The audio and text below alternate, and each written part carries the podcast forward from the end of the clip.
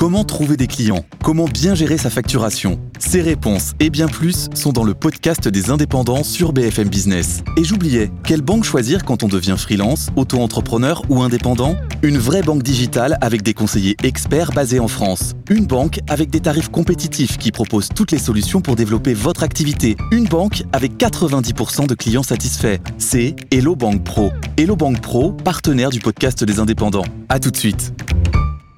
Mathieu Croissando, l'actualité judiciaire, euh, encore avec d'abord cette vive algarade hier euh, entre le ministre de la Justice, Éric Dupont-Moretti, à l'Assemblée, contre le Rassemblement national. Oui, lors de la traditionnelle question de, de, de séance, pardon, de questions au gouvernement, euh, le garde des Sceaux est interpellé par une députée RN, Michel Martinez, des, des Pyrénées-Orientales, qui lui dit qu'au fond, au moment où, dit-elle, la barbarie se déchaîne dans notre pays, elle lui reproche d'être plus prompt à dénoncer la légitime indignation de l'opposition que de dénoncer les auteurs des faits, en l'occurrence. Et le ministre de la Justice, piqué au se lève et voici ce qu'il répond.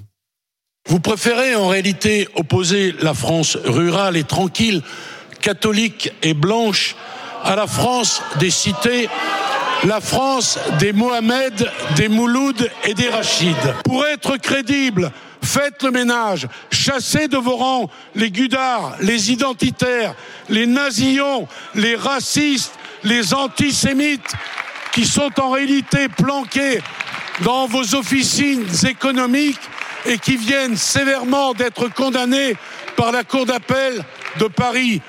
Comment ont réagi les députés RN Ah pas mal, très mal. Ils ont euh, quitté, on l'a vu hein, sur l'image, ils ont quitté l'hémicycle. Marine Le Pen a annoncé qu'elle comptait euh, poursuivre le garde des Sceaux euh, en justice.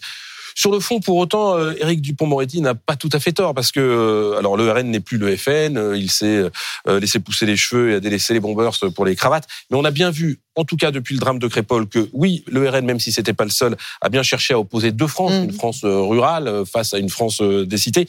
Quant au reste, euh, est-ce que le euh, RN héberge encore des gudards, euh, des identitaires, des nazillons, des antisémites?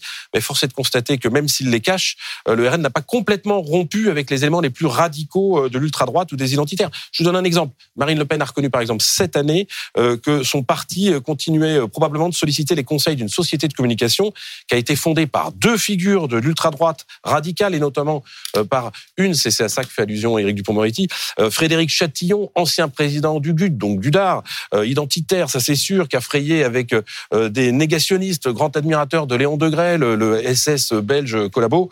Bref, c'était Frédéric Chatillon qui a mis le pied à l'étrier en politique à Jordan Bardella. On voit qu'il y a hmm. encore, il y a encore des liens. Hmm. Euh, c'était peut-être d'ailleurs la dernière prise de bec entre Éric Dupont-Moretti et le RN. Oui, parce que le garde des Sceaux connaîtra aujourd'hui le sort que lui réservent les 12 magistrats de la Cour de justice de la République qui l'ont jugé pour une affaire de prise illégale d'intérêt.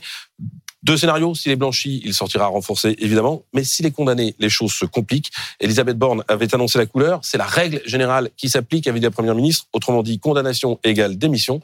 Mais attention, c'est peut-être pas la fin. Quid si Éric Dupont-Moretti se pourvoit en cassation? Merci Mathieu.